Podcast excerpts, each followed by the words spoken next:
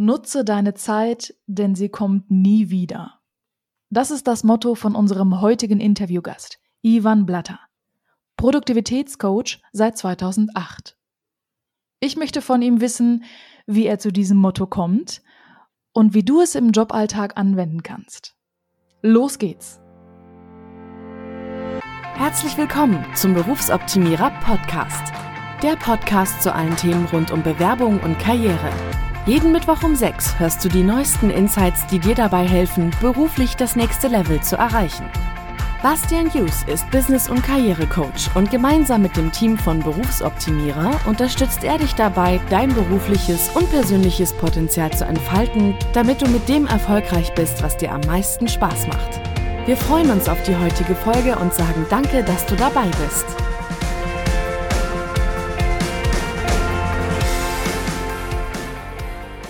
Hallo und herzlich willkommen in dieser Podcast-Folge im Berufsoptimierer Podcast. Mein Name ist Sarah, Coach aus dem Team Berufsoptimierer und ich begrüße meinen heutigen Gast, Ivan Blatter. Ivan, schön, dass du da bist und dir die Zeit genommen hast. Hi. Hallo Sarah, vielen Dank für die Einladung. Ich freue mich auf das Gespräch. Ja, Ivan, du hast, wie wir gerade gehört haben, seit 2008 das Thema Zeitmanagement zu deinem Beruf gemacht und hast einen, einen Blog, einen Podcast, ein Buch und Kurse und Einzelcoachings zu diesem Thema.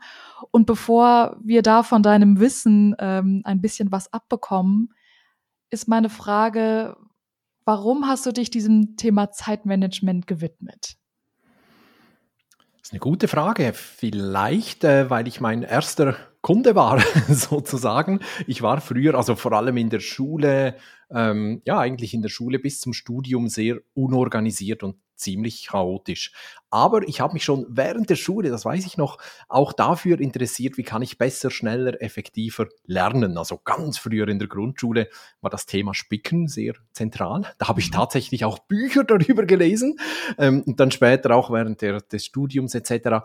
habe ich mich mit ähm, Speedreading, Memotechniken, all diesen Dingen beschäftigt. Und später, als ich dann ins Berufsleben eingestiegen bin, war das wie so ein Hobby. Ich habe mich immer für den Inhalt interessiert, klar aber eben auch, wie kann ich mich so organisieren, dass ich das, was ich kann, auch wirklich umsetzen kann.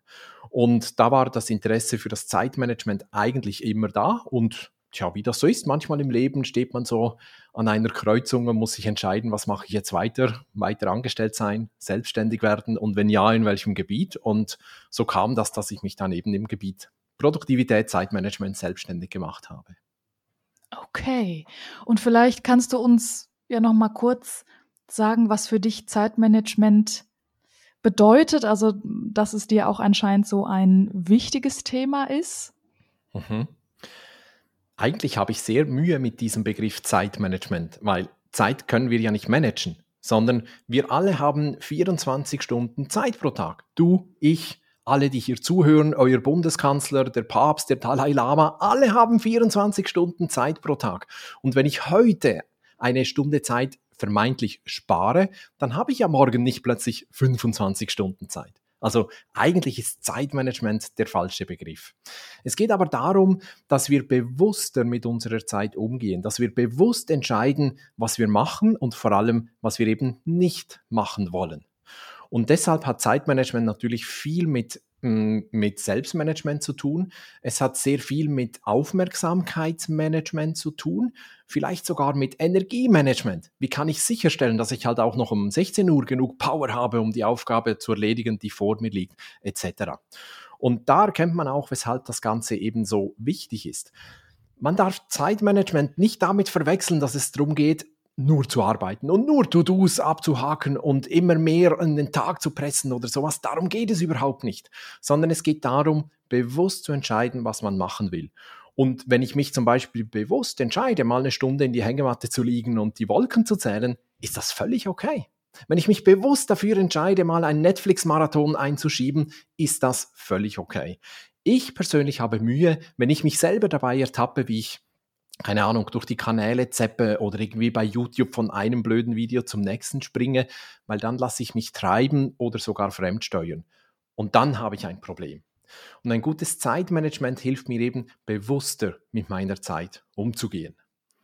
Ich finde das ziemlich spannend ähm, und ich habe mir für diese Folge auch ein kleines Selbstexperiment überlegt. Ähm, denn es ist so, dass ich total verstehe, was du sagst und ich finde, dass sich das auch total logisch anhört und auch, ich sag mal, erstrebenswert und hilfreich. Aber ich habe da in meinem Kopf so ein gewisses, ich sag mal, Vorurteil, ähm, dass Zeitmanagement besonders für die Menschen auch, auch Freude bringt, die vielleicht eher logisch äh, veranlagt sind. Ähm, und Menschen, die wie ich eher so die Kreativköpfe sind, die, die Rebellen, ähm, die ja, die Chaoten vielleicht auch, dass das für die ja eine Bremse ist oder irgendwie vielleicht so etwas wie Kreativität und Spontanität einfach gar nicht mehr zulässt. Deswegen ist meine, mein Ansatz oder meine Idee für dieses Gespräch auch so ein bisschen herauszufinden, wie das vielleicht für unterschiedliche Typen auch funktionieren kann. Denn in meinem Kopf ist es, wie gesagt, eher so, ich, ich sehe da Menschen mit, mit Listen und, und, und Stoppuhren und das ist irgendwie etwas, wo ich immer denke, ach ja, aber wenn ich dann mal gerade spontan Lust habe auf was anderes, wie lässt sich das damit vereinen? Mhm. Ähm, würdest du denn sagen, dass Zeitmanagement und Kreativität und Spontanität sich vertragen? Definitiv, die vertragen sich sogar sehr gut. Und ich hatte auch mal ein Seminar, da habe ich, das war auch sehr in einem kreativen Umfeld, und da habe ich zu Beginn gefragt, was stellt ihr euch denn so unter Zeitmanagement vor? Und dann kamen genauso Antworten jetzt deine. Und einer, der ist sogar aufgestanden und hat mit erhobenem Zeigefinger gesagt, Zeitmanagement tötet jede Kreativität. Und das war ein steiler Einstieg in ein Zeitmanagement-Seminar, in ein ganztägiges Zeitmanagement-Seminar. Ich habe das einfach mal so stehen lassen und gedacht, okay, wenn ich den jetzt versuche, ähm, mit Argumenten irgendwie zu widerlegen oder so, das, dann verlierst du die ganze Gruppe. Ich lasse das mal und wir sprechen mal über das Thema und mal schauen, was er am Schluss sagt. Am Schluss kam er zu mir und hat gesagt, jetzt habe ich es erst verstanden, Zeitmanagement schafft Freiräume, Zeitmanagement schafft Raum für Kreativität, wenn man es richtig macht.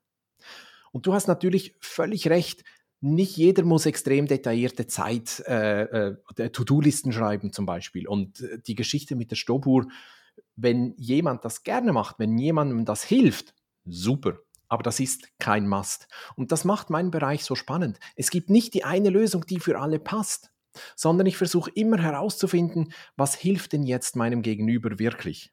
Und ein gutes Zeitmanagement hilft dir, einen gewissen Rahmen ähm, zu setzen, innerhalb dessen du dich eben entfalten kannst. Und es gibt Menschen, die brauchen einen etwas engeren Rahmen. Das wäre vielleicht eher ich. Ich würde jetzt eher sagen, ich bin so eher so der logische Typ, eher ein Ingenieurstyp oder so ein Jurist oder sowas, keine Ahnung, obwohl ich nicht Jura studiert habe. Aber vom Typ her, ich brauche mehr Struktur, das weiß ich. Aber viele meiner Kunden, die brauchen viel weniger Struktur als ich. Ja, und dann suchen wir halt Lösungen, die das bietet. Also es gibt nicht eine Methode für alle. Das Problem ist sogar häufig, wenn wir zu viel Freiraum haben, dann schieben wir eher auf. Und das lässt sich auch empirisch nachweisen, dass zum Beispiel Studierende, Selbstständige, ähm, die schieben viel mehr auf als andere Berufsgruppen, einfach weil sie sehr, sehr viel Freiraum haben. Also wir alle brauchen einen gewissen Rahmen, aber er darf uns nicht einschränken. Und das Zeitmanagement versucht, diesen Rahmen eben zu schaffen. Und so habe ich auch schon Kunden geholfen, sich mit Post-it-Zetteln zu organisieren, die an der Wand kleben. Also eine sehr visuelle Art, eine sehr kreative Art. Die konnten dann auch zeichnen und verschiedene Farben nutzen. Und anderen zeige ich, wie sie halt eine stinknormale Liste in irgendeinem Tool am Computer erstellen, je nachdem, was halt zur Person passt. Und das ist halt schon äh, wichtig. Ich glaube, und wenn ich da nochmal zurückkomme, wenn es darum geht, die Zeit bewusst zu gestalten, dann schließt sich Kreativität und Spontanität überhaupt nicht aus. Weil Kreativität ist ja nicht etwas, was kommt. Ich kann mich ja nicht einfach in meinen Stuhl äh, setzen und warten, bis mich die Muse küsst, äh, sondern ich muss mit der Muse flirten. Ich muss die ein wenig umwerben oder so. Sonst warte ich ziemlich lange, bis die Muse mich küsst. und das kennen wir von sehr, sehr vielen Künstlern. Die haben ihre Gewohnheiten und Rituale, damit sie sehr schnell auch sehr kreativ arbeiten können. Aber von den erfolgreichen kreativen Menschen setzt sich niemand auf den Stuhl und wartet, bis dann die Kreativität kommt oder so. Überhaupt nicht. Und Spontanität ich glaube sogar, dass ein gutes Zeitmanagement mehr Spontanität erlaubt. Weil wenn ich jetzt äh, irgendetwas erledige, eine Arbeit mache und dann kommt jemand oder meine Frau kommt rein und sagt, ähm, komm Schatz, lass uns ein bisschen spazieren gehen, lass uns irgendwo einen schönen Kaffee trinken gehen. Mit einem guten Zeitmanagement kann ich sehr schnell entscheiden, ja oder nein. Weil wenn ich jetzt etwas super Wichtiges habe und hinten dran habe ich noch viele Termine und viele wichtige Aufgaben, dann muss ich sagen, äh, geht jetzt leider nicht. Und wenn nicht, kann ich sagen, kein Problem, ich kann die Aufgabe, wo ich jetzt dran bin, auf den Nachmittag schieben und dann gehen wir jetzt schön Kaffee trinken. Also ein gutes Zeitmanagement erlaubt mir auch, entscheiden zu können, ob ich jetzt spontan etwas anderes machen kann oder nicht. Ich finde es weiterhin spannend und ich verstehe auch, dass du sagst, dass ich ähm, mich ja nicht komplett zuplanen muss, sodass ich für gar nichts mehr Zeit habe. Ich würde aber gerne noch mal einen Schritt zurückgehen, nämlich mit dem, wie fange ich denn mit Zeitmanagement an? Also wenn ich das Gefühl habe, okay, es ist irgendwie nur Chaos oder ich habe für wichtige Dinge keine Zeit oder ich verpenne Deadlines, ähm, ich kriege ständig Stress vielleicht auch im Job, weil ich nicht hinterherkomme. Was würdest du sagen, wie, wie kann ich mit diesem Zeitmanagement anfangen? Stell dir mal so vielleicht deinen Keller, zumindest meinen vor, der ist ziemlich unaufgeräumt und chaotisch. Und wenn ich da runtergehe in den Keller, ich finde nichts. Also ich, ich suche mir da immer einen Wolf und äh, ich weiß genau, was ich will, was ich suche, aber ich finde es nicht. Es ist Chaos pur. Wenn ich diese Situation verändern will, was mache ich? Ich nehme mir einen Nachmittag oder einen Tag, je nach Level an Chaos und Größe des Kellers, nehme ich mir Zeit und räume auf. Ich verschaffe mir eine Übersicht und ordne alles. Und genau das kannst du eben auch machen, wenn du in deiner Arbeit äh, keine, keine Übersicht mehr hast, äh, wenn, du, wenn da das Chaos herrscht. Dann geht es wirklich darum, eine Art ja, Frühjahresputz zu machen und sich die Zeit zu nehmen und wirklich mal die Übersicht zu schaffen. Und das kann man in Form einer Liste machen, das kann in Form von äh, Post-it sein, das ist dann sekundär, aber der erste und wichtigste Schritt ist definitiv, sich eine Übersicht zu schaffen. Was habe ich denn alles zu tun? Wann sind welche Deadlines, welche Projekte laufen, welche Aufgaben habe ich und so weiter. Erst wenn ich das habe, kann ich überhaupt anfangen zu planen oder vielleicht zu delegieren, wenn ich die Möglichkeit habe. Oder ich kann mich erst jetzt, wenn ich die Übersicht habe, für etwas entscheiden und gegen andere Dinge entscheiden. Also ich muss in jedem Fall zuerst eine gute Übersicht haben und das ist sicher der erste Schritt. Das muss aber nicht kompliziert sein. Nimm ein Blatt Papier und schreibe einfach runter, was du zu tun hast oder nimm irgendeine To-Do-App oder irgendein Word-Dokument, es ist völlig egal. Hauptsache, es ist nicht in deinem Kopf, sondern irgendwo aus deinem Kopf raus, irgendwo auf einem Blatt Papier, analog oder digital. Okay, jetzt hast du auch gerade gesagt, ähm, Dinge delegieren. Wie gehe ich da dran? Also wenn ich jetzt nicht gerade Vorgesetzte bin und ich gar nicht in der Position bin zu sagen, das macht mal jemand anders. Also wie kann ich das machen mit dem Delegieren? Hast du da noch eine Idee? Du musst natürlich schon äh, die Möglichkeit zur Delegation haben, das mhm. ist klar dann ist es einfacher. Aber du kannst ja auch, ähm, wenn du eine Aufgabe hast und du weißt, deine Kollegin ist da viel besser, ähm, die kann das viel besser und viel schneller, weil die hat da schon viel Erfahrung, dann musst du dir das natürlich ein Stück weit äh, verkaufen oder sie einfach fragen, ob sie das übernehmen könnte. Wichtig ist, wenn ich eine Aufgabe abgebe, egal ob es jetzt eine klassische Delegation ist, also an meine Mitarbeiter, sozusagen im Organigramm nach unten, oder ähm, ob ich das irgendwo extern gebe oder eine Kollegin bitte, dass sie das eben erledigt. Wichtig ist, ich bleibe letztendlich verantwortlich. Das heißt, wenn der andere, der die Aufgabe erledigen muss, das nicht tut, dann habe ich ein Problem. Dann kommt der Kunde zu mir und dann kann ich ja schlecht sagen, ja, aber die Kollegin hat nicht und der Meier hat auch nicht und so, ich kann nichts dafür. Das ist dem Kunden völlig egal. Das heißt, ich bin dann gut beraten, mir aufzuschreiben, was habe ich delegiert, welche Deadline habe ich gesetzt äh, und so weiter. Also, dass ich auch da den Überblick behalte und entsprechend reagieren kann bei Bedarf.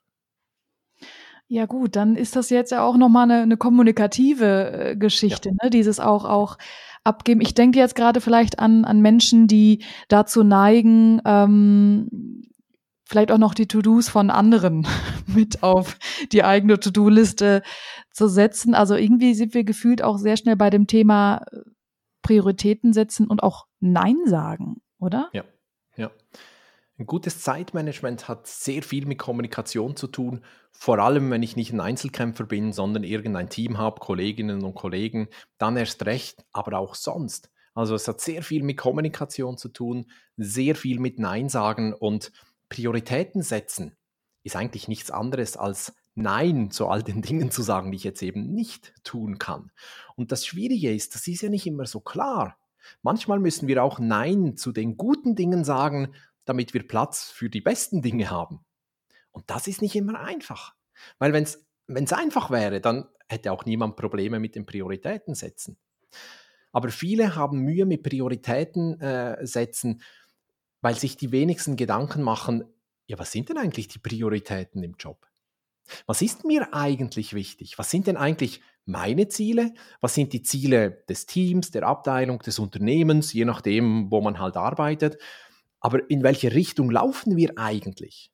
Und wenn man nicht so einen, einen Maßstab hat oder so eine Grundlage, wenn man nicht genau definiert hat, was ist überhaupt wichtig, dann kann ich nachher auch nicht Prioritäten setzen. Und dann ähm, kümmere, ich meist, kümmere ich mich meistens um das, was am meisten Lärm macht. Aber das, was am lautesten schreit, ist manchmal, aber nicht immer unbedingt das Wichtigste. Hast du denn Tipps, wie ich, wenn ich das Gefühl habe, es ist alles wichtig und äh, dringend und laut, wie ich da vorgehen kann, wie ich mich selber vielleicht dafür sensibilisieren kann oder mich üben kann im Prioritäten setzen? Mhm. Die erste Frage, die ich gerne stelle, welche sind deine drei wichtigsten Aufgabengebiete? Also nicht E-Mails abarbeiten und Anrufe beantworten, außer du arbeitest im Support, dann ist das vielleicht so. Welche sind deine drei wichtigsten Aufgabengebiete? Und da bin ich ziemlich hartnäckig. Wenn dann jemand vier oder fünf sagt, dann sage ich nein, die drei wichtigsten Aufgabengebiete.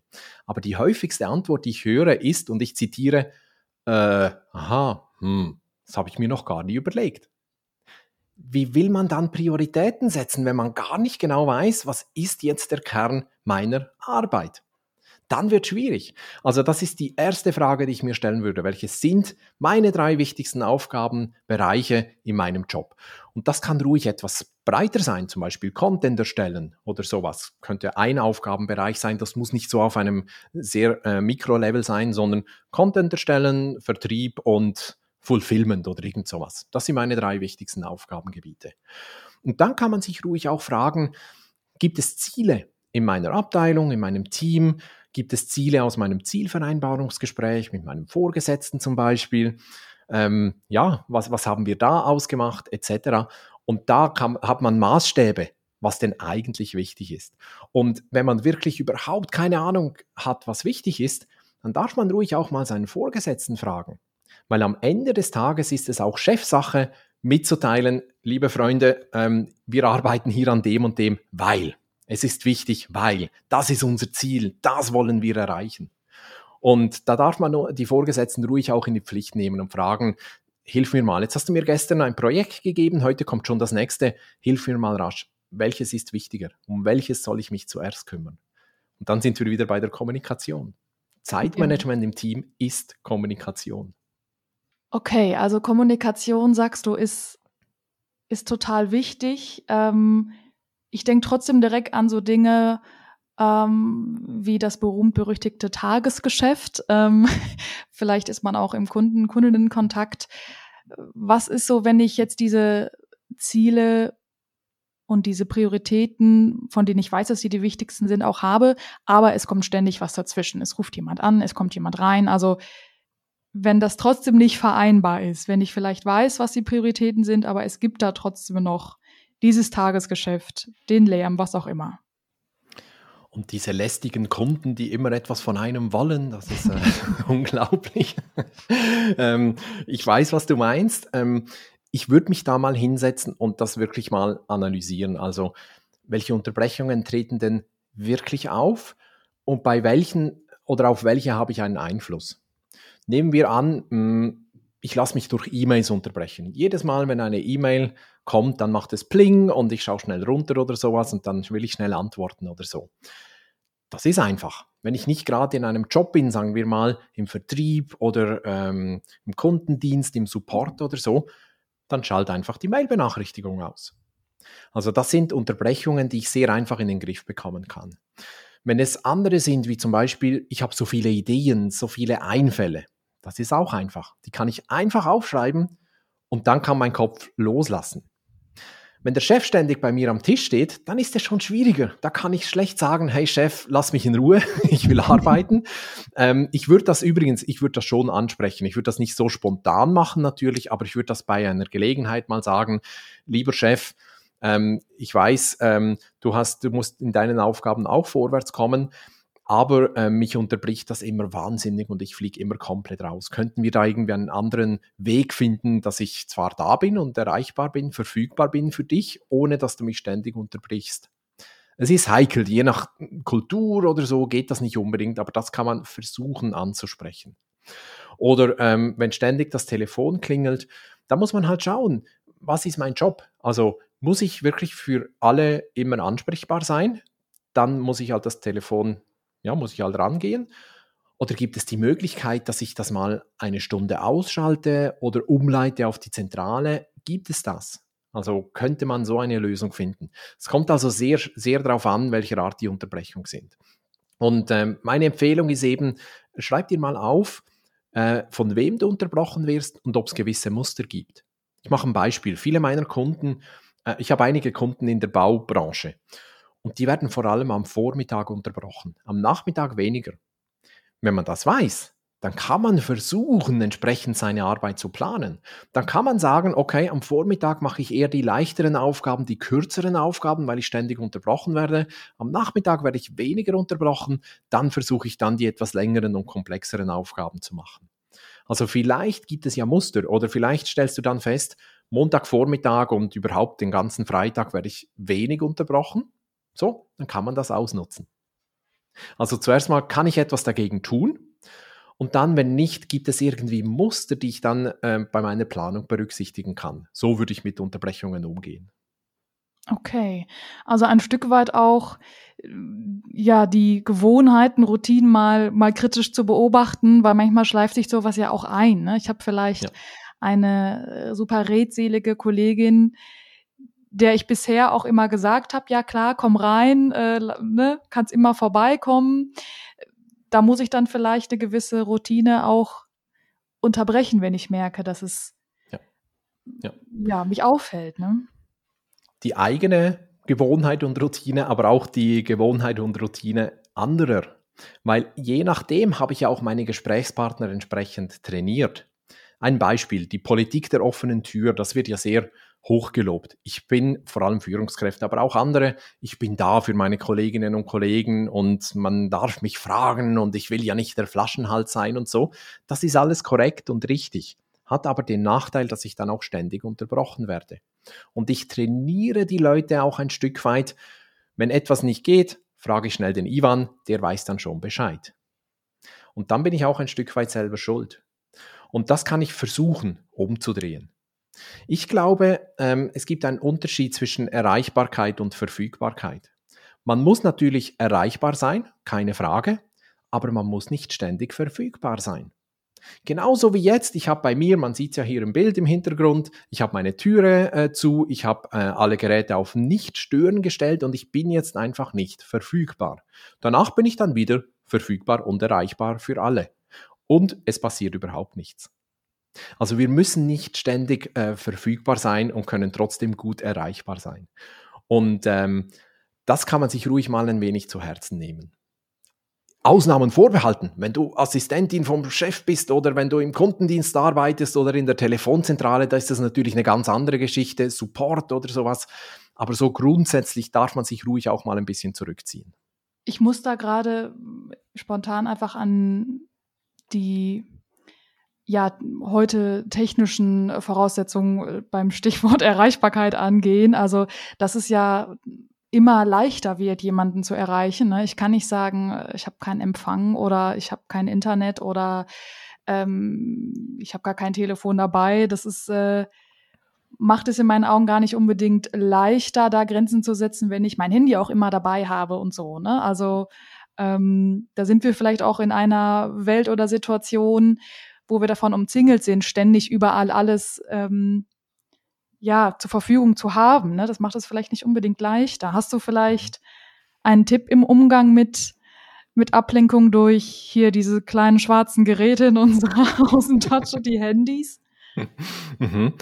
ähm, ja, definitiv. Ähm, Also erstens mal, man muss das Handy nicht immer auf laut haben. Äh, man darf das auch mal auf Nicht-Stören äh, schalten. Das ist überhaupt kein Problem. Eben genauso wie wir beide das jetzt ja auch haben. Und das ist ja auch kein Problem. Aber es geht ja noch weiter. Es gibt ja noch Slack und Teams und äh, WhatsApp, falls man das im Business braucht und so und so weiter. Es gibt ja tausend Möglichkeiten, wie ich unterbrochen werden kann. Und da, wir kommen immer wieder auf dasselbe Thema zurück, ist es eine Sache der Kommunikation. Da geht es wirklich darum, zumindest mal innerhalb des Teams zu diskutieren, welche Kommunikationskanäle haben wir und welche nutzen wir für welche Botschaft oder für welche Art der Kommunikation. Ich meine, das kennen wir alle. Jemand ruft mich an und dann sprechen wir über ein Thema und dann plötzlich geht die Diskussion auf, keine Ahnung, Slack weiter und dann kommt eine E-Mail von derselben Person zum selben Thema. Dann sind wir in der Kommunikation komplett verzettelt. Und das ist ja auch das Problem. Und ich habe ich hab Freunde von mir, die schreiben mich mal auf dem Facebook Messenger an und das nächste Mal auf Telegram und das übernächste Mal auf Signal. Kein Witz. Da, da verliere ich komplett die Übersicht. Da verliere ich komplett die Übersicht. Und wenn das im Team passiert, dann muss man sich mal als Team hinsetzen und mal aufschreiben, welche Kommunikationskanäle haben wir überhaupt und welche wollen wir wofür nutzen. Und dann hat man am Schluss so eine Art Code of Conduct, äh, ein Verhaltenskodex oder sowas. Wichtig ist in jedem Fall, dass man einen Notfallkanal hat. Also wenn es wirklich brennt, wenn ich jetzt wirklich die Sarah brauche für irgendein Problem, wie kann ich sie erreichen, auch wenn sie im Podcast-Interview steckt. Also falls das der Job benötigt. Das muss man in jedem Fall haben. Aber dann kann man zum Beispiel sagen, intern schreiben wir uns keine E-Mails, sondern wir nutzen, keine Ahnung, Microsoft Teams, die Unterhaltungen in den Teams äh, für den internen Austausch zum Beispiel. Wir verschicken keine Anhänge per Mail intern, sondern ausschließlich Links in Microsoft Teams. Dann haben auch immer alle die aktuelle Version und so weiter und so fort. Solche Dinge kann man eben sehr gut regeln. Ähm, ich habe da so im Umgang mit den Handys äh, auch so den oder den Weg gefunden, dass ich weil ich schon immer gerne, auch wenn eine Nachricht aufschreibt, die schon auch immer gerne sehe. Das, da kann ich mich auch irgendwie nicht bremsen. Ich gucke aber dann in dem Moment, okay, will ich jetzt darauf antworten oder später und markiere mir die dann als ungelesen. Also diese mhm. Funktion ist für mich Gold wert, weil ich dann irgendwie, ich habe das dann gesehen und ich kann in dem Moment dann entscheiden, oh, da muss ich jetzt gerade drauf antworten oder ich kann sagen, gucke ich mir später an und durch dieses markiert als ungelesen, das gibt's ja, also genauso bei, bei Teams mhm. oder E-Mail, ähm, dass ich dann weiß, ich kann da später nochmal drauf gucken.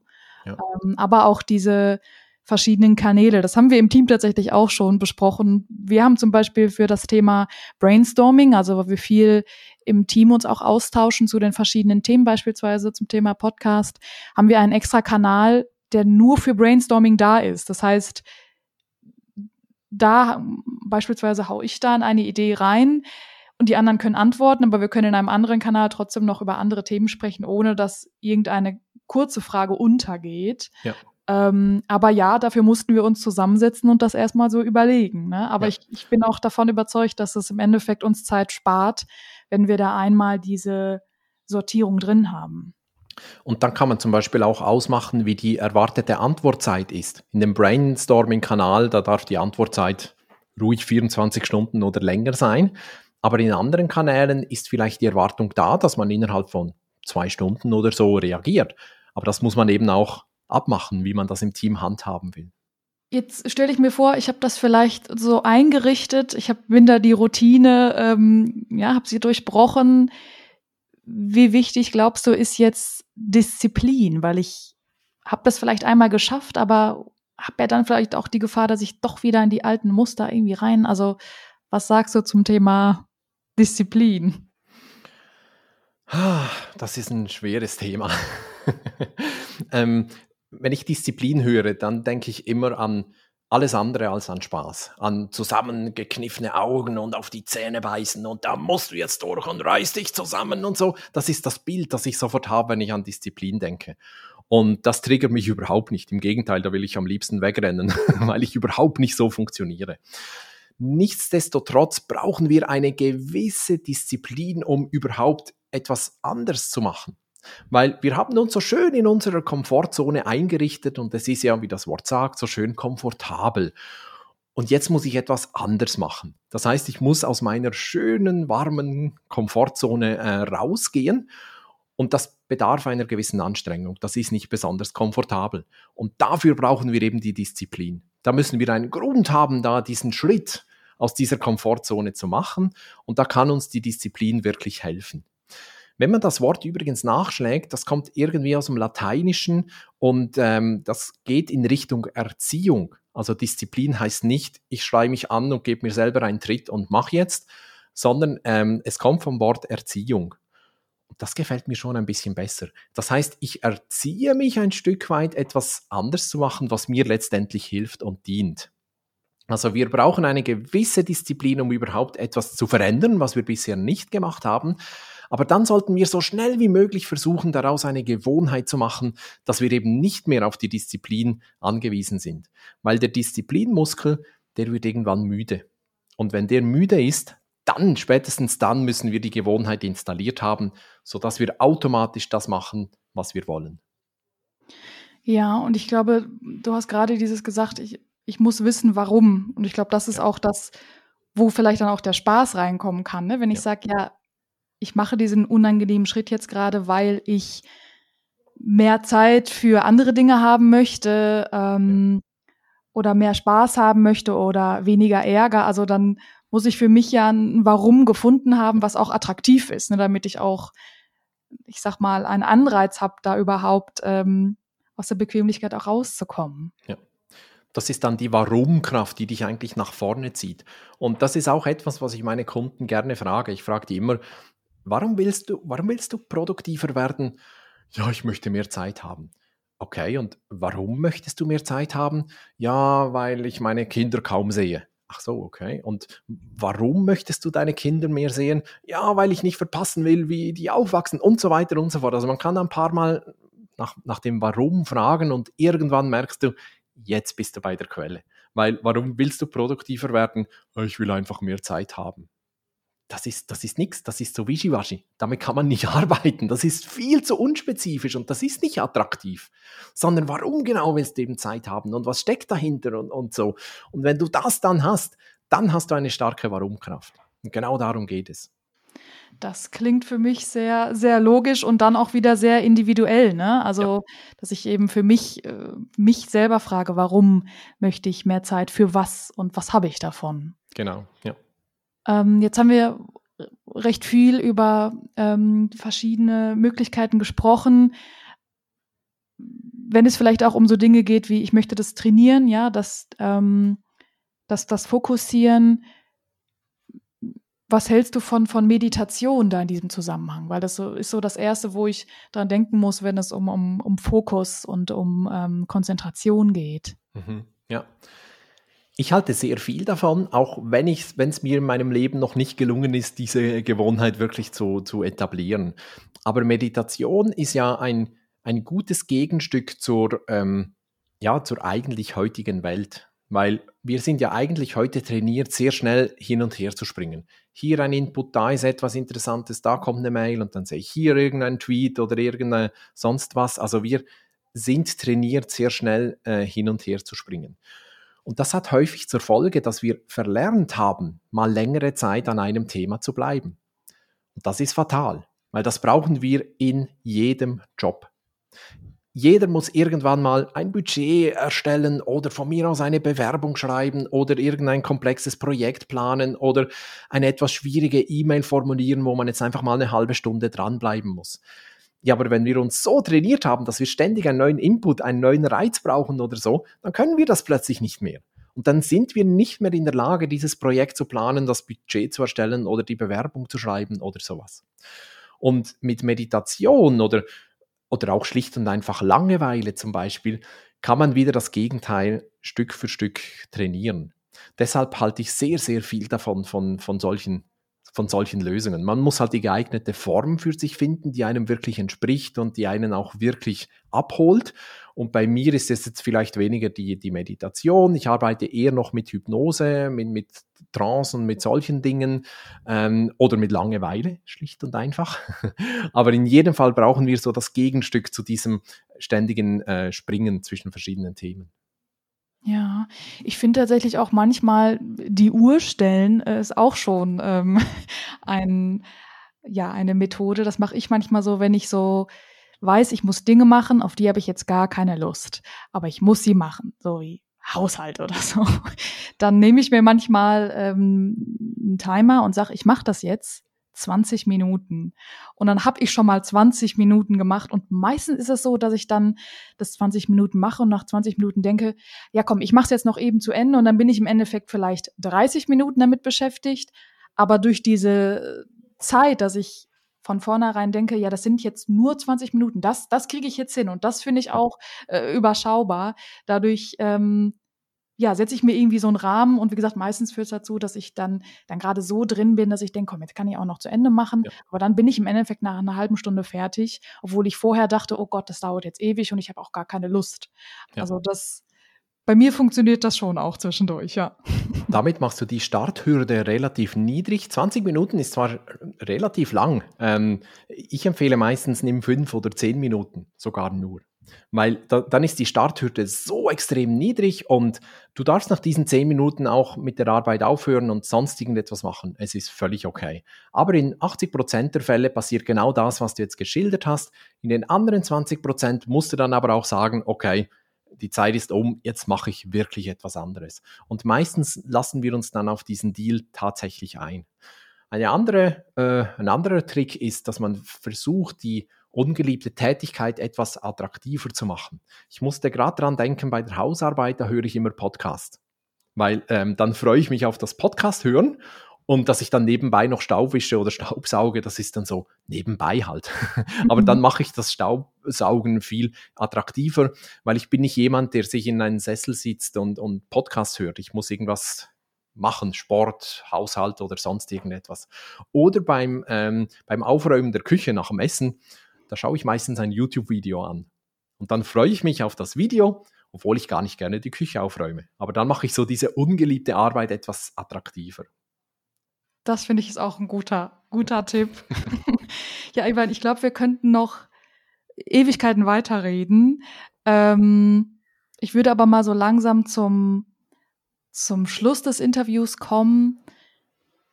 Hm, vielleicht hast du noch so einen, einen Tipp, wenn ich wenn ich anfangen will mit dem Thema Zeitmanagement. Also etwas, wo du sagst, das ist nochmal ein guter, guter Einstieg. Mhm. Ähm, ich würde sagen, der Kopf ist eigentlich das denkbar schlechteste Organisationsmittel und Tool, das du hast. Also wenn du wirklich bei Null anfängst, dann versuch mal alle unerledigten Dinge überhaupt aus dem Kopf zu bringen. Unser Kopf ist eine sehr schlechte externe Festplatte. Er ist nicht dafür geeignet, um sich Dinge zu merken oder irgendwelche Aufgaben zu organisieren oder zu planen. Beginn damit, das einfach mal alles rauszubringen. Unser Kopf ist dafür da, um kreativ zu sein, um Zusammenhänge zu erkennen, um Dinge miteinander zu verknüpfen, die scheinbar nichts miteinander zu tun haben und solche Dinge. Aber er ist nicht dafür da, eben sich Dinge zu merken. Deshalb ist er bei den meisten Menschen übrigens auch rund, nämlich damit die Gedanken kreisen können. Wenn der Kopf eine, äh, ein, ein Mittel wäre, um sich Dinge zu merken, dann wäre er irgendwie quadratisch oder rechteckig. So, aber ist er nicht. also beginn damit mal wirklich alles aus dem Kopf zu bringen und danach, alles, was danach kommt, das muss nicht kompliziert sein. Man kann sich heute noch perfekt mit einem Blatt Papier oder mit einem Flipchart oder so organisieren. Man muss es einfach mal aus dem Kopf bringen. Alles andere ist dann optional. Wenn ich mir vorstelle, wie sich vor 50 Jahren die Menschen organisiert haben, da hatten sie ja noch nicht die ganzen Tools und so, die wir jetzt haben. Und ich glaube nicht, dass die wesentlich unproduktiver waren. Natürlich war die Welt eine andere, aber auch heute noch brauche ich ein Blatt Papier und einen Stift und ich kann mich perfekt organisieren. Ich schreibe einfach hin, was muss ich tun und vielleicht noch bis wann muss ich das tun. That's it. Alles andere ist Bonus, ist etwas, was nützlich sein kann, was aber kein Must ist. Also wir müssen das ganze Thema auch nicht zu hoch kochen. Es ist viel einfacher, als wir uns das vorstellen.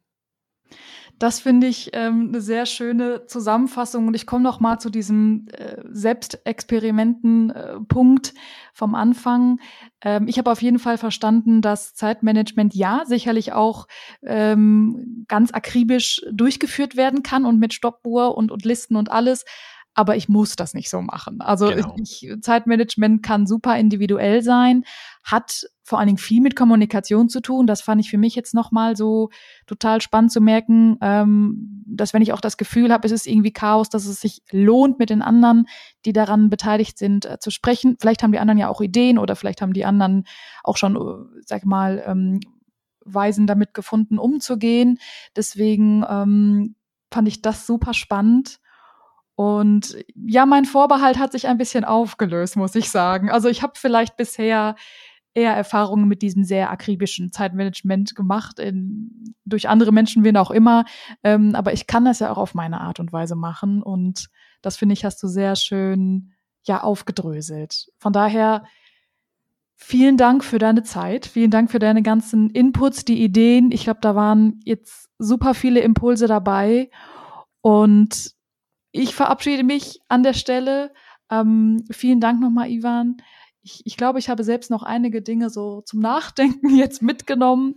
Und äh, wenn ihr, liebe Zuhörer, Zuhörerinnen, noch mehr über Ivan, seine Arbeit, sein Buch, seinen Podcast oder vielleicht auch seine ähm, Coachings erfahren möchtet, dann schaut gerne in die Show Notes, denn da haben wir alle Links zu dir, Ivan, ähm, hinterlegt. Und wie es so üblich ist, im Berufsoptimierer Podcast bekommt unser Gast das letzte Wort. Ich sage Danke, Tschüss und bis zum nächsten Mal. Vielen Dank zuerst mal. Es hat mir auch sehr viel Spaß gemacht. Ich kann eigentlich nur versuchen, das zusammenzufassen, was ich heute rüberbringen wollte. Jeder von uns hat mehr Spielraum, als er oder sie sich vorstellen kann. Und ich kann jeden dazu nur aufrufen, diesen Spielraum zu suchen und dann eben auch zu besetzen, weil es geht um deine Zeit. Es ist immer noch deine Zeit und du solltest über die verfügen können, nicht egoistisch und nicht die ganzen Umstände ignorieren oder so, darum geht es nicht, sondern es geht darum, wieder die Fäden mehr in die Hand zu nehmen und das ist wirklich dein gutes Recht und das kann auch ganz einfach sein und Spaß machen. Und deshalb mein allerletzter Satz ist auch einer der ersten, die du genannt hast, nämlich nutze deine Zeit, denn sie kommt nie wieder.